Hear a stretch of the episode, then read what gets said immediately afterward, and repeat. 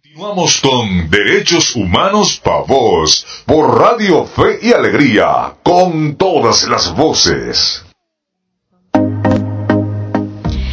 Regresamos a Derechos Humanos para Vos, el espacio radial de la Comisión para los Derechos Humanos del Estado Zulia, CODES. Venimos a escuchar el tema If I Were a Boy, interpretado por Beyoncé.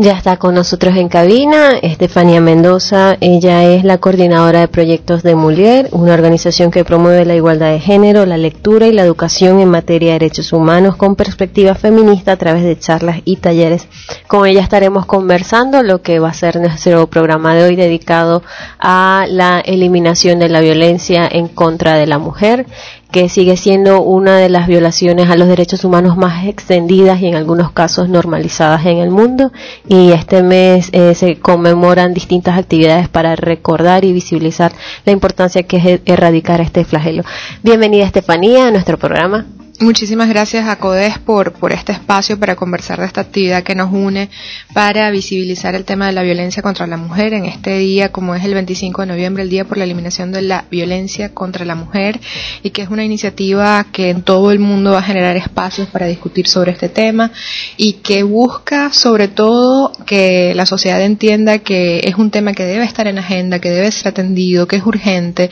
que en el caso venezolano no se puede eh, considerar como que se puede posponer, que es algo que podemos dejar para después de la crisis política, sino que las necesidades de las mujeres deben ser atendidas, que eh, si la violencia contra la mujer o las muertes por violencia contra la mujer fueran por lechina o por sarampión, sería una pandemia mundial porque son demasiadas. Una de cada tres mujeres va a sufrir violencia en su vida. Entonces creo que esta oportunidad que está, se está generando eh, con CODES y Mulier de, tener un espacio el lunes y el martes en la Universidad Rafael Urdaneta para conversar sobre la violencia que, experimentamos las mujeres, pero también sobre la respuesta que se está dando a este tema desde la sociedad civil va a ser muy valioso. Eh, no sé si podemos hablar un poquito sobre esta historia, eh, sobre este Día Internacional porque no fue un día que dijeron al azar vamos a, concienciar, a sensibilizar sobre este tema, sobre la violencia de género. Eh, tiene una historia de trasfondo, si pudieras comentarnos. Bueno, el día contra, el día por la eliminación de la violencia contra la mujer, que es un nombre muy largo y difícil, tiene como como raíz una lamentable historia que es la muerte de las hermanas Mirabal en, República Dominicana de manos o enviadas esa, asesinadas por, por el régimen de, de, Trujillo y es un día que se conmemoraba que, que el movimiento feminista empieza a a visibilizar desde el 81, pero que se entiende como una fecha ya que la asume la ONU y que busca que todos los países se incorporen desde el 99. Eh, es un día en el que se busca que, la muerte de las mujeres, la violencia que padecen las mujeres no, no pase por debajo de la mesa, que no quede impune, que se busque justicia, y además todas esas afectaciones que no son solo los, los femicidios, que es la, la, peor forma de violencia que puede enfrentar una mujer, sino también todas esas otras formas de violencia que quizás tenemos normalizadas. Nosotros tenemos un servicio de atención psicológica gratuita para mujeres víctimas de violencia de género y nos ha llamado muchísimo la atención que muchas mujeres, aunque van a un servicio que es solo para víctimas de violencia de género, cuando se les hace una determinación de riesgo, que es una entrevista, ellas dicen que no son víctimas de violencia porque no les han dado un golpe pero tú les preguntas, bueno, han sido, eh, han sufrido perjuicios económicos, les han quitado su dinero, esta persona que las agrede, sí. Han sido obligadas a tener relaciones sexuales sin su consentimiento, sí. Este, las han amenazado con, con matarlas, sí. Pero como no han recibido un golpe, ellas creen que no son víctimas, solo creen que están en una mala relación. Entonces es muy importante que toda la sociedad entienda que la violencia no es solo el golpe, que la violencia es muchísimo más, que tiene muchos matices, que la padecemos día a día, que la tenemos en muchos casos normalizada, que no solo la agrede una pareja, que también puede ser un familiar, que también puede ser una institución del Estado que no nos da la atención que debe, darnos, eh, que también es la sociedad que nos cosifica, que nos usa solo para publicidad, para vender cosas como objeto sexual. Entonces creo que es importante que, y por eso la columna vertebral de este foro es esos tipos de violencia y cómo se están enfrentando en Venezuela. ¿Qué, eh, y qué mensaje o de repente qué orientación podrías darle a esas mujeres que de repente eh, eh, sienten que están de manera recibiendo eh, malos tratos o, siendo víctimas de este tipo de violencia, pero que no se atreven a buscar ayuda, que lo mantienen eh, para sí mismas y no se atreven a exteriorizar, a, recibir la ayuda para enfrentarlo. Bueno, hay un concepto que, que se ha acuñado en este tema de, la violencia contra la mujer, que es la escalera de la violencia. Eh, que la violencia va escalando, va subiendo. Va desde ese yo te tengo que revisar el celular, no lo puedes tener bloqueado, a tú no puedes salir con esa ropa, a insultarte, a un día pues darte un empujón y otro día ya llega el golpe y así va subiendo. Entonces creo que es importante que todas esas mujeres que se sienten en una relación en las que están sucediendo cosas que, que ellas instintivamente saben que no están bien, con las que no se sienten bien, deben buscar ayuda. Porque a veces es el tema de verbalizarlo, de conversar con alguien que nos permite entender, sí, tienes razón, esto no está bien, no me merezco esto, no debo seguir en esta situación. Entonces creo que por lo menos la alternativa de la ayuda psicológica es un paso, un primer paso que, que puede ser muy valioso para salir de esa, de esa situación de violencia porque como les explico al principio, escala va de esa, esas cosas que, que quizás nos parecen bueno, pero es que estaba molesto, pero es que yo hice algo, porque sí, porque siempre también como que asumimos la culpa, yo hice algo para molestarlo y no, esas son cosas que en otras relaciones pues el hombre no reacciona de esa forma, es porque lamentablemente muchos de los hombres no, no tuvieron tampoco las herramientas para aprender a gestionar sus emociones sin violencia. Entonces creo que, y eso, eso es una de las cosas que hablamos en el feminismo, o sea, el feminismo es para deconstruirnos todos, porque todos hemos sido criados de una forma en la que no sabemos gestionar las emociones o que las mujeres por ser emotivas, por tener muchas más herramientas para gestionar las emociones se nos considera como que, ay, bueno, es que somos demasiado exageradas o sensibles y los hombres pues bueno, que no lloren y que no hagan nada y eso hace que bueno, que, que sean como una olla de presión que muchas veces explota y esto no se justifica, pero sí es parte del trabajo que hay que hacer, enseñar a los hombres a gestionar la emotividad sin violencia. Entonces todas esas mujeres que puedan estar escuchando, que se sientan en una situación de violencia, deben buscar ayuda, deben buscar ayuda sin esperar a que la situación siga empeorando, porque probablemente va a empeorar. Entonces resguarden su vida. Además es muy importante, y se lo digo siempre a las mujeres que tienen hijos o hijas, los niños y las niñas entienden que ese es un comportamiento normal. Si eso lo vieron en casa, ellos van a crecer con esos referentes y van a creer que si eres una niña que aceptar violencia de tu pareja es parte del amor y si eres un, niño que eh, infligir violencia en tu pareja es parte de la normalidad de, una relación. Y va a continuar el ciclo de normalización de la violencia. Correcto. En todos los aspectos, o sea, no solamente la, la física, sino la verbal y en todas las expresiones que pueden. Correcto, porque ellos están aprendiendo y lo van a repetir. En, la, en los casos de violencia de género a nivel de la región latinoamericana, en México se escuchan noticias terribles de feminicidios, pero en Venezuela, eh, ¿cuál, vería, cuál, sería, ¿cuál sería esa manifestación de violencia de género más predominante que, que, que tenemos en nuestro país? En Venezuela el problema es que no tenemos cifras, como en muchos otros países, pero en especial en Venezuela por, por la opacidad, la política de opacidad del Estado, no tenemos cifras sobre nada y en especial sobre violencia. Pero estamos en, en un, hay una, uno de los invitados al foro que es Cotejo Info, que es un portal web que viene llevando eh, un monitoreo de medios sobre violencia contra la mujer. No es solo femicidios, eh, hay, hay, violencia que puede ser por delincuencia, ellos van a estar aquí para explicarnos precisamente cuál es el criterio, pero hablan de que el Zulia es uno de los más eh, afectados por, por, por manifestaciones de violencia contra la mujer. En general, además, tenemos una violencia sistémica, que no es solo por la violencia física, sino también, por ejemplo, el tema de, de la falta o, o la... El fracaso del Estado en cuanto a la garantía de los derechos de las mujeres, porque eh, la violencia es, eh, en contra las mujeres en Venezuela es estructural. Es que tú no puedes, si tienes un caso lamentablemente de violencia, los tribunales, pues una de las últimas cifras que teníamos, que era de la entonces fiscal general Luisa Ortega, hablaba de un 99% de impunidad. O sea, tú vas y haces todo el calvario que significa ahorita en Venezuela denunciar y tenías la probabilidad de un 99% que eso no quedara en nada. Además tenemos una violación sistematizada a nuestros derechos sexuales y reproductivos. No hay en los espacios públicos de salud eh, anticonceptivos, atención de salud, eh, insumos para hacer citologías, para hacer atención médica. Si además llegas a tener una enfermedad como un cáncer o cualquier enfermedad de otro tipo crónica, pues tampoco hay atención. Entonces creo que, y eso sin contar la situación específica del Estado Zulia con el tema del colapso de los servicios públicos. Eso nos afecta a todos, pero afecta de manera especial a las mujeres porque las mujeres tienen históricamente la carga de el cuidado del hogar y los niños y de las personas mayores. Entonces es la mujer normalmente la que se pone a hacer una cena a oscuras con la lamparita del celular, la que tiene igual que atender a los niños a oscuras, ayudarlos a hacer la tarea, la que tiene que pararse aunque no durmió porque no había luz, igual a las 4 o 3 de la mañana a poner la bomba porque va a llegar luz y a poner una lavadora porque es la única hora en la que coinciden la luz y el agua. Entonces todo ese cansancio, esa violación generalizada de nuestros derechos humanos como mujeres nos tienen un colapso, además eh, la salud mental es un tema olvidado porque que las mujeres están hechas para resistir, para, para ser entregadas, abnegadas. Eso es lo que se entiende en nuestra sociedad. Pero no, estamos en una situación que es muy demandante para las mujeres y que además debemos dejarla a un lado, porque hay que seguir para adelante, porque las mujeres tenemos que ser echadas para adelante. Hay mucha presión sobre las mujeres para resolver, para asumir todo y para no quebrarnos o afectarnos por la situación cuando es una situación que en resumen es inhumana. Y en los casos de los niños que presentan desnutrición y también los que tienen cierta patología como los que los que están hospitalizados en el JM los Ríos también toda esa carga recae en las mujeres.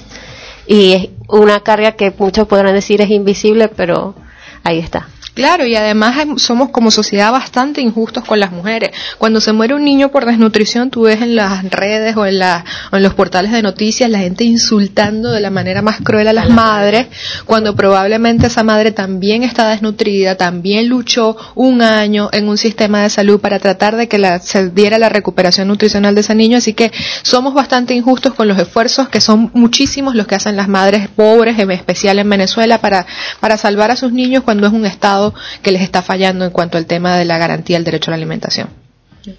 Como lo dijo Estefanía, el tema de la eliminación de la violencia contra la mujer es algo que no podemos posponer ni en Venezuela ni en la región como sociedad, es una deuda que tenemos pendiente. En el próximo segmento hablaremos sobre lo que será la actividad del lunes y martes. Eh, promovida por CODES y por Muliera. Hacemos una pausa y ya venimos con más de derechos humanos pavos. Esta es la señal de Radio Fe y Alegría, perteneciente a la Asociación Mundial para la Comunicación Cristiana, WAC. Radio Fe y Alegría, con todas las voces. Continuamos con Derechos Humanos para Vos, por Radio Fe y Alegría, con todas las voces. Seguimos en Derechos Humanos Pavos. Acabamos de escuchar el tema Paren de Matarnos, interpretado por Miss Bolivia. Sintoniza nuestro programa todos los sábados a partir de las 8 de la mañana por la señal de Fe y Alegría 88.1 FM. También te recuerdo que puedes seguirnos en nuestras redes sociales, arroba codes, C-O-D-H-E-Z, en Twitter e Instagram. Continuamos conversando con Estefanía Mendoza, feminista y también coordinadora de proyectos de Molière. En este segmento vamos a comentar eh, todo ese contenido que tiene este foro que presenta eh, una iniciativa conjunta CODES, eh, Molière y Landscapes of Hope. el foro se llama La violencia contra la mujer en Venezuela, desafíos y propuestas. Eso precisamente es lo que vamos a, tener en estos dos días, lunes 25 y martes 26, eh, una, conversación, un debate sobre los desafíos que tenemos como sociedad en cuanto a la violencia de género, pero también propuestas. Eh, cuéntanos un poco, Estefanía, cómo va a estar eh, orientado este foro, quiénes van a participar y qué contenido podrán encontrar los asistentes. Bueno, hemos hecho un esfuerzo como por reunir voces, además de calificadas y en, esta materia, también por, por tener una diversidad de temas para precisamente eh, lo que comentaba al principio, entender que la violencia tiene matices, que no es solo el golpe, que hay otras formas de violencia con las que estamos quizás menos familiarizados. Y bueno, por eso vamos a hablar eh, por ejemplo, para empezar, de los tipos de violencia que sufrimos en Venezuela. Creo que esto es importante para, para dejar claro que, que, bueno, que esa va a ser la columna vertebral de la actividad y que no va a ser solo sobre violencia física, y por ejemplo vamos a pasar, pero también el esquema del evento es presentar como la situación de violencia, pero también experiencias que, que reúnen o que presentan propuestas para dar solución. Entonces, ante esos tipos de violencia, una de las primeras respuestas que tenemos del lado positivo es a Georgia Rote, que viene de Asuntos del Sur, que es zuliana, pero está por allá en Argentina trabajando, que nos va a hablar del programa del método CISA, que fue un programa de formación de lideresas de toda Latinoamérica, en el que se inscribieron casi 100 venezolanas para formarse en temas de feminismo. ¿Todas eran venezolanas? No, fue un programa de Latinoamérica, pero casi 100 fueron venezolanas. Entonces eh, había mujeres de, de, todas partes de Latinoamérica, pero venezolanas por lo menos esta, esta cantidad se movió para, y se interesó por este programa programa, por conocer más sobre el feminismo, eh, que tenía eh, este, este programa de formación tenía un módulo que se llamaba El cuerpo de las mujeres como arena política. Imagínate tú esa, esa frase tan, tan poderosa y tan interesante que era un, además un, un módulo que estaba diseñado por Marcia Santa Cruz, que vino para la mm. feria. Entonces, es una cosa de verdad bastante interesante ver cómo este método de formación se, que se, se da, este, cuál es su iniciativa, cuáles han sido los resultados y creo que eso va a ser muy interesante muy interesante. Además, esto va en contra de la idea de toda esa gente que piensa que no hay mujeres interesadas en el feminismo en Venezuela. Y, creo que, además va a haber una segunda edición del método CISA para Venezuela y que va a ser muy, muy valiosa. La esperamos entonces. Sí, también vamos a hablar pues de, del lado triste de la historia, de la situación que están padeciendo las mujeres indígenas en la zona del arco minero del Orinoco, con Andrea Pacheco, que es el representante de la plataforma contra el arco minero del Orinoco. Esto creo que va a ser muy interesante porque es un tema que, que no solo toca, es, es una, un enfoque interseccional del feminismo, no solo la afectación de la mujer, sino la afectación doble que significa ser una mujer y ser indígena. Entonces esto creo que, que va a ser también muy interesante, esa experiencia de los compañeros de, de la plataforma contra el amo que, que van a hablar de, de, cómo las mujeres indígenas están sufriendo delitos tan graves como esclavitud sexual en, en esta zona. Y qué bueno que se toque ese tema porque siempre que nos dicen arco minero el Orinoco pensamos en problemas ambientales, problemas ambientales y eh, queda rezagado precisamente la mujer en este aspecto de cómo se le está afectando también. Claro, porque además una de las dinámicas que están eh, de las dinámicas terribles que se están dando en el arco minero del Orinoco es que tú dejas, cuando contaminas el agua, contaminas los suelos, para el tema de la minería, dejas sin medios de vida a las comunidades indígenas que se dedicaban allá a la pesca o a la recolección. Entonces, los vas orillando a que no exista otra actividad en esa zona que la minería. Entonces después dices, ay, los mismos indígenas están involucrados, pero ¿por qué están involucrados? Porque no hay otra forma de comer ya en su zona donde ellos habitaban este, de forma histórica, porque la minería se apoderó de esos espacios. Y además, pues la minería así como lo hizo el petróleo en su época, eh, siempre ha significado la necesidad de servicios para la gente que, que trabaja allí. Y esos servicios normalmente y es lo que se le está diciendo a las mujeres, no, vengan a trabajar como cocineras, porque hace falta para los trabajadores de la mina. Y ese trabajar como cocineras termina entonces en muchos casos, lamentablemente, en prostitución forzada. Y además mujeres que denuncian que, desaparecen. Hay una serie ahorita de, de, la vida de No sobre la gente desaparecida en la mina y creo que es importante visibilizar esta situación porque es delitos gravísimos los que están sucediendo allí en nuestro país, bajo nuestras narices, sin que estemos haciendo nada al respecto y en especial sin que el Estado, que es el que está llamado a hacer algo, esté dando una respuesta.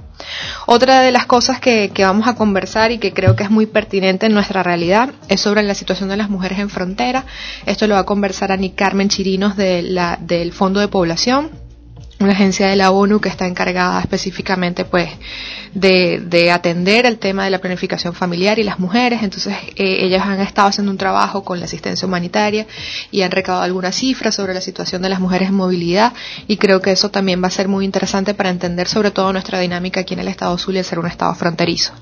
Lo otro es la gente de Cotejo Info, viene a conversarnos sobre las cifras de violencia contra la mujer. Eh, es la primera vez que vienen a Maracaibo y creo que va a ser muy interesante también entender este monitoreo que están realizando, donde el Zulia encabeza eh, la situación con, con, con cifras de violencia bastante importantes sobre que padecen las mujeres. Otra iniciativa positiva que vamos a tener es el de Venezolanas Globales, eh, que, que, nos va a acompañar en video María Corina Muscus, y ella nos va a hablar de esta iniciativa que busca crear estructuras de soporte y de apoyo para las mujeres que están fuera del país. Creo que esto va a ser muy importante para que toda la gente que esté allí pueda recomendárselo a todas esas conocidas o personas que, mujeres que tienen, eh, eh, que ya eh, tomaron la decisión de emigrar y que bueno, pueden conseguir en otras compañeras venezolanas en 14 ciudades del mundo apoyo para, por ejemplo, buscar empleo, eh, acceder a los sistemas de salud y acostumbrarse al idioma, a, las, a, la situación que, que, significa pues para la nueva realidad de, de, vivir en un país ajeno al tuyo.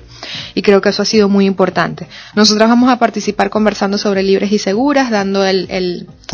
el informe final sobre el monitoreo de medios que realizamos desde el 2018-2019, sobre la situación de la prevención de la trata de mujeres y niñas en contextos migratorios. Y para cerrar el primer día, vamos a tener a Linda Loaiza López, que es eh, una activista por los derechos de la mujer, que lamentablemente fue víctima de, de, de, las peores formas de violencia contra la mujer y además de las peores formas de violencia contra la mujer ejercida no solo por un particular, sino también por el Estado, que la revictimizó y que ahora, después de ella hacer una lucha como una guerrera por años, porque esto es un caso que tiene ya casi 20 años. Ella incluso estudió derecho para seguir defendiéndose y bueno, logró llegar hasta las últimas instancias que fue la Corte Interamericana de Derechos Humanos, donde eh, ellos en, en, este juicio fallan a favor de Linda Loaiza. Hace un año condenan al Estado venezolano en la primera condena de, eh, de, violencia de género contra el Estado. Y bueno, ella está ya con un año en espera que el Estado por lo menos se manifieste sobre esta sentencia, porque no, no han ni siquiera eh, dicho algo mucho menos mucho menos cumplido las obligaciones que les establece la, la sentencia pero bueno eh, creo que esto es un espacio va a ser un espacio muy valioso para que se siga haciendo esa exigencia porque además esa sentencia no no solo repara a la víctima y a su familia sino que también establece unas obligaciones eh, transversales para el sistema educativo, como una cátedra sobre violencia contra la mujer llamada Linda Loaiza para todos los niveles educativos. Creo que eso sería muy valioso para nuestra sociedad, porque me ha impresionado en estos días, a, a, raíz del tema del foro, que muchas, sobre todo mujeres jóvenes, no saben quién es Linda Loaiza. Y, y eso para, para mi generación, que ya estoy en los 30, es como que todas sabemos quién es Linda Loaiza. Pero la generación de las mujeres que están en los 20, muchas no lo saben. Y creo que eso es muy importante que lo sepan, porque Linda Loaiza es un ejemplo de los, todos los peligros que podemos enfrentar las mujeres y, sobre los cuales tenemos que luchar para que no lo sigan enfrentando las nuevas generaciones. Entonces creo que es muy importante que ella de, de, de su propia voz este, hable de, de las cosas que ha superado y sobre todo cómo ha prevalecido, cómo se preparó, cómo esto significó no quedarse en, en, con una respuesta negativa o de falta de justicia por parte del Estado, sino que ella ha seguido exigiendo en todas las instancias y creo que eso, eso es muy valioso. Ella es un ejemplo de mujer y debería ser conocida por todas las mujeres venezolanas. Es una defensora de derechos humanos que alcanzó un, un logro histórico al ser la primera sobreviviente de género que condenó al Estado venezolano por un caso de, de eso. Seguimos entonces con eh, el segundo día de actividades. Vamos a conversar sobre lo que vamos a esperarnos el martes 26 de noviembre en el próximo segmento. Así es, vamos a una pausa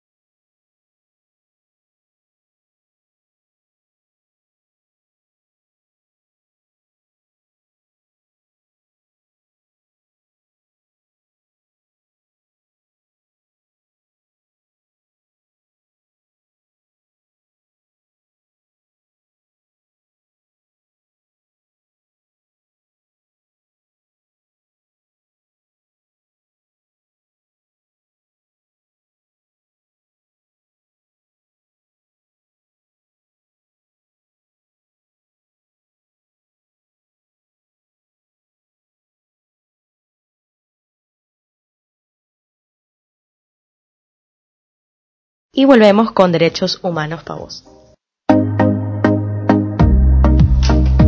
Acabamos de escuchar la canción Somos Sur, interpretada por Ana Tijoux y Shadia Mansur. Recuerda seguirnos en nuestras redes sociales, arroba codes en Instagram y en Twitter, y visitar nuestra página web www.codes.ong. Seguimos con nuestra entrevista a Estefanía Mendoza, coordinadora de proyectos de Mulier. Ella nos está hablando sobre un foro único que viene a Maracaibo, dos días para hablar sobre los derechos de las mujeres con invitados calificados y de especial renombre en lo que ha sido la lucha contra la eliminación de la violencia, eh, eh, contra la violencia de la mujer. Sí, eh, también es importante decir que hay muchas actividades este este lunes, martes, incluso este viernes hubo el primer el segundo encuentro naranja en Caracas. El, el Caracas también se va a dar un evento interesante que es la concertación feminista, se van a dar las conversas de las comadres púrpuras y, y mm, hay muchas actividades en, con respecto al, al día, al 25, al día naranja se llama eh, pero bueno, una de las cosas que queríamos hacer es, bueno, un poco salirnos de esa centralización de las actividades en Caracas y tener actividades aquí en Maracaibo para que se entienda que hay un movimiento, que hay una respuesta ante esta situación, que estamos, pues bueno, trabajando por las mujeres.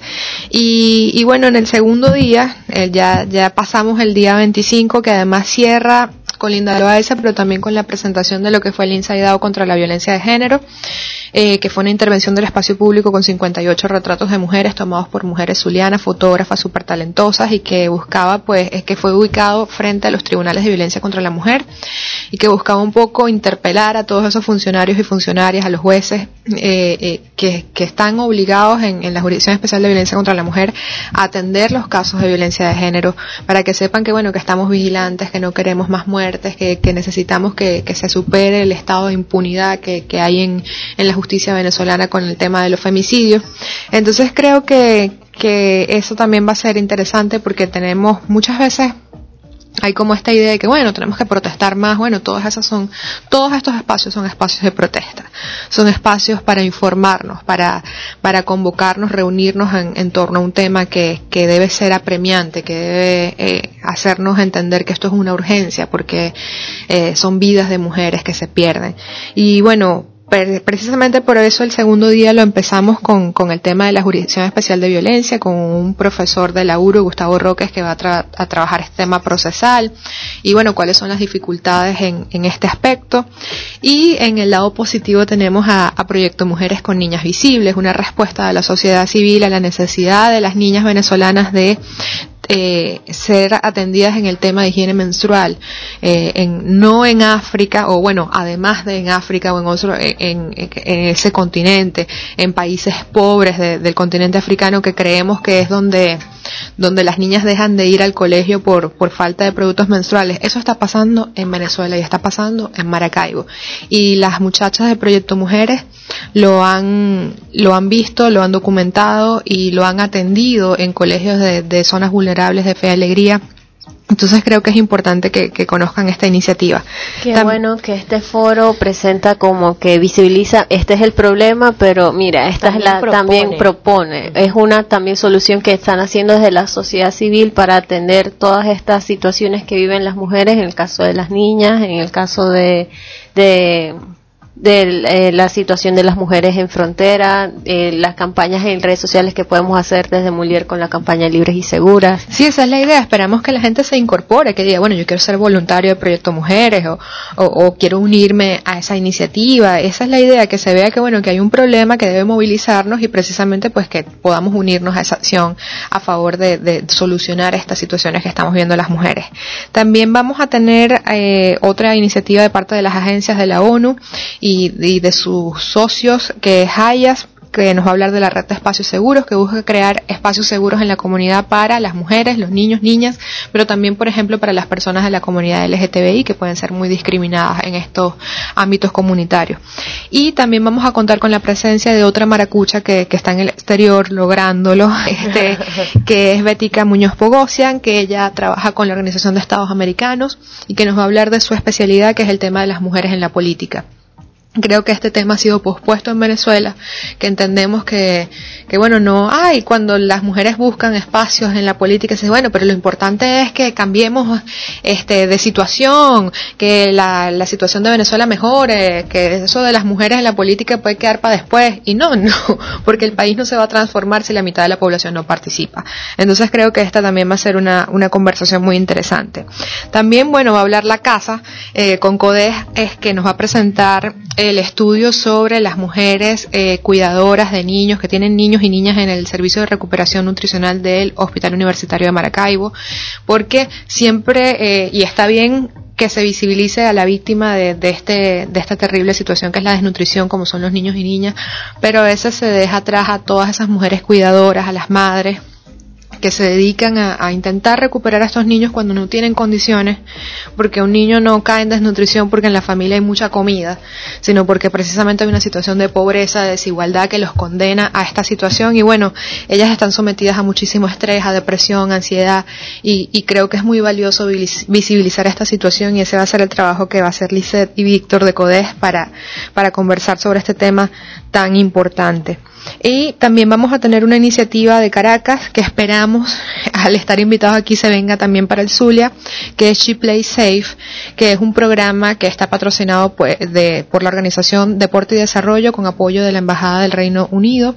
y que busca incorporar a las chamas de zonas vulnerables al rugby y al fútbol como una forma de prevenir el embarazo a temprana edad. Increíble. Entonces es una iniciativa súper interesante sí. porque además es, es, en deportes no estereotipados, que, que, se entienden que son deportes para varones y que las chamas estén allí como, bueno, siguiendo el ejemplo de Deina y de otras mujeres este, fabulosas venezolanas que están en ese deporte, pues creo que va a ser muy interesante también conocer esta iniciativa.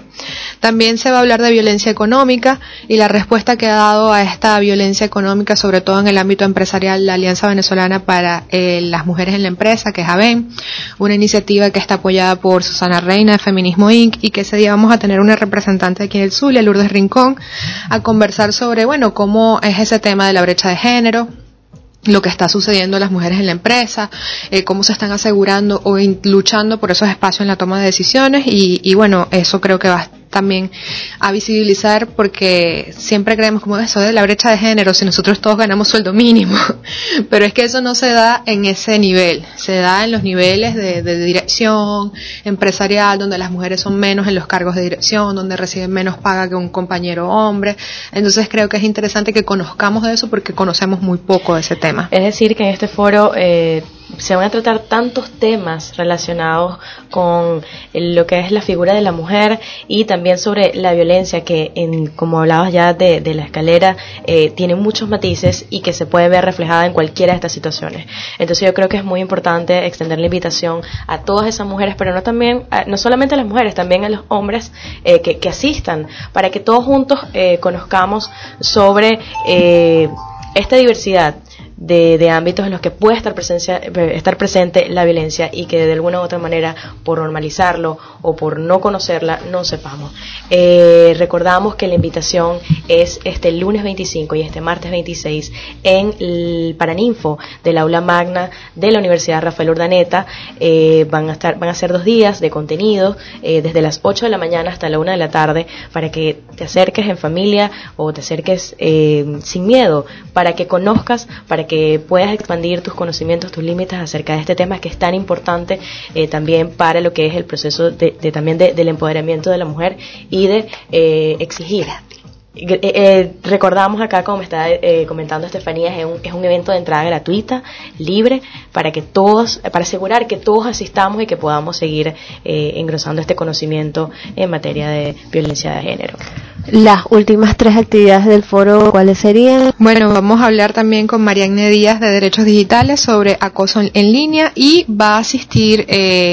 eh, Transparencia Venezuela a presentar una aplicación muy importante, dilo aquí, que permite ahora la violencia de casos, eh, la denuncia de, casos de violencia de género y cerramos entonces el segundo día bautizando eh, o presentando el libro 20 eh, mujeres del siglo XX que reúne pues la historia de cómo han participado las mujeres en el fortalecimiento de nuestro país y de la democracia. Creo que, bueno, la invitación es esa, es completamente gratuito, son dos días y, y van a tener por lo menos alguna cosa que, que les llame la atención y que les interese y se van a dar cuenta estando allá que hay muchísimas otras cosas que muy interesantes y en las que pueden participar, porque la idea es que conozcan la situación y nos activemos por nuestros derechos y nos incorporemos a la lucha eh, contra la violencia de la, eh, que padecen las mujeres en Venezuela. Y que conozcamos estas propuestas que también van a estar sobre la mesa en esta actividad. Son dos días de actividades súper interesantes, súper enriquecedoras para las mujeres, para los hombres, para toda la sociedad en general. Invitamos a todo quien nos esté escuchando a asistir este lunes y martes al el Paraninfo del aula magna de la URU,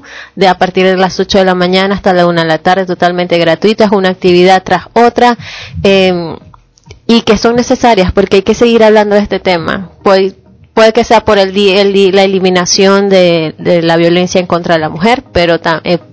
pero también hay que seguirlo hablando en todos los meses que tengamos, a través de nuestras redes sociales, a través de cualquier otra cosa para hacer ventanas y visibilizar este problema. Les recordamos las redes de Mulier, Estefanía. Arroba Mulier Venezuela. Para que estén al tanto de esta y otras actividades que se van a estar presentando. Gracias, Estefanía, por acompañarnos en este programa y por sumar tu, tu valiosa voz a eh, continuar eh, resaltando este lo que es eh, este día importante que es la, sobre la eliminación de la violencia de género en Venezuela y que no solamente se quede en este día, en este lunes, este, este martes, sino que sea un tema de conversación y de debate eh, permanente. Nosotros eh, llegamos al final de este programa, eh, de esta hora de Derechos Humanos Pavos, agradeciendo a Estefanía por acompañarnos.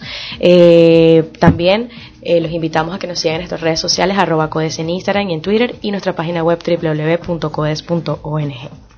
Les estuvimos acompañando Dayana Palmar, eh, con el número Colegio Nacional de Periodistas 24.939 y quien les habla Adriana González con el certificado de locución 49.286 y el número del Colegio Nacional de Periodistas 22.465. En los controles, Eric González, en la producción general Sacha Paz y todos bajo la coproducción de la Red Nacional de Radio Fe y Alegría.